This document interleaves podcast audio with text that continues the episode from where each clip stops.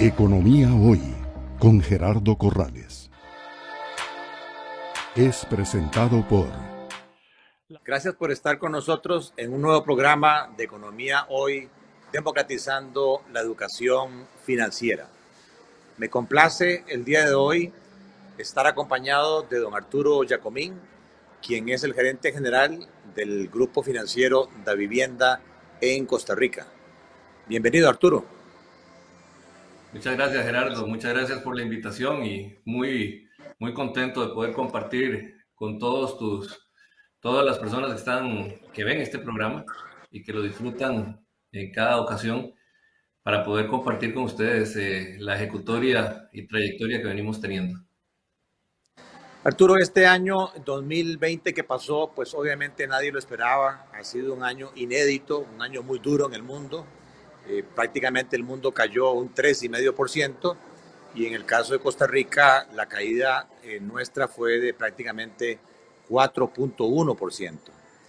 Ante esa circunstancia, me gustaría saber eh, cómo le fue a la vivienda en este año de pandemia, si tenés ya algunos resultados del 2021 y qué estarían esperando para el resto del año a propósito del crecimiento del Banco Central que está suponiendo una subida del 2.9 al 3.9. Sí, sí, Gerardo. La, la, verdad que los que estábamos en marzo, nadie decía imaginar que 15 días después iba a empezar lo, lo que pasó. Fue una situación bastante fuerte, una, una, una situación en la cual eh, todas las organizaciones financieras tuvimos que tomar acciones importantes y sobre todo para, para poder asegurar eh, la marcha y el atender a todos nuestros clientes de la, de la mejor forma, porque todos eh, en diferentes sectores más o menos iban a verse afectados. En ese sentido, nosotros tomamos muchas acciones, pero creo que hay dos o tres que, que sobresalen en esto. Uno, una preocupación por la salud de nuestro personal y de nuestros clientes. Eh, prácticamente el 65% de nuestro personal eh, ha estado trabajando y sigue trabajando en teletrabajo y a nuestros clientes los hemos venido apoyando en cada una de las diferentes, diferentes situaciones que se les ha presentado. Eh, te puedo decir que alrededor del 55% de todos los créditos tuvieron que ser reestructurados de alguna forma y hemos seguido apoyándolos y al lado de ellos, tanto en personas como en empresas, pero ha sido mucho más fuerte en personas, donde, como sabes, el, el nivel de, el nivel de desempleo subió hasta cifras de como el 25%. Entonces, eh, ya, gracias a Dios, hemos ido bajando al 18%, pero todavía es un desempleo alto para nuestro país. Eh, nosotros ahí eh, cerramos un año donde hicimos reservas adicionales, nos preparamos bien y eso nos ha ayudado mucho a, a, a que tengamos un muy buen, muy, muy buen primer mitad de año eh, bien, bien interesante, Gerardo, porque la verdad eh, venimos dando excelentes resultados. Eh, estamos hablando de una utilidad alrededor del 70% superior a la del año pasado. Y uno diría, bueno, ¿qué, qué, dónde están los elementos? Yo diría que son muchos, tanto de largo como de corto plazo.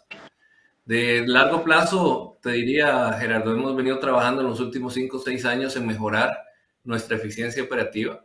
Eh, hoy en día tenemos la segunda mejor eficiencia operativa del sistema, eh, alrededor del, del 50%. Y eh, ese, ese elemento es fundamental para, nos agarró la, la, pandemia en un momento en el cual teníamos nuestra mejor eficiencia. Eso, como, como vos sabes y te tocó hacerlo en el, en el pasado, implica revisar fuentes de ingresos y revisar fuentes de gastos y tener sobre todo el gasto bien controlado eh, nosotros eso lo vinimos haciendo con bastante eh, buen resultado en los últimos seis años. Eh, además de eso, podemos ver el manejo del margen financiero como un segundo elemento que también vinimos mejorando en los últimos cinco o seis años. Y eso nos ha permitido que en el momento de la pandemia nos agarró en la mejor circunstancia, en la mejor situación que podíamos tener. Además de eso, ya, ya, yo te diría que ya en el, en el corto plazo, eh, nosotros tomamos la decisión de seguir apoyando proyectos y seguir apoyando clientes que necesitaban y que tenían proyectos positivos y que tenían capacidad de pago. Y nosotros seguimos creciendo, o sea, nosotros no paramos la maquinita de crédito, seguimos creciendo, apoyamos proyectos eh, y si te fijas, fuimos el, prácticamente el único banco que creció en la plaza durante el año pasado. Este año, a junio, el crecimiento del crédito es prácticamente nulo. Nosotros hemos crecido alrededor del 1.5% y eh, hemos, hemos apoyado, hemos seguido apoyando eh, todo el, tema de, tanto proyectos de vivienda, proyectos eh, de vehículos y clientes empresariales y corporativos con eh, proyectos con capacidad de pago y con capacidad sobre todo de ayudarnos a la reactivación económica, que es lo que creo que, que todos queremos. Es presentado por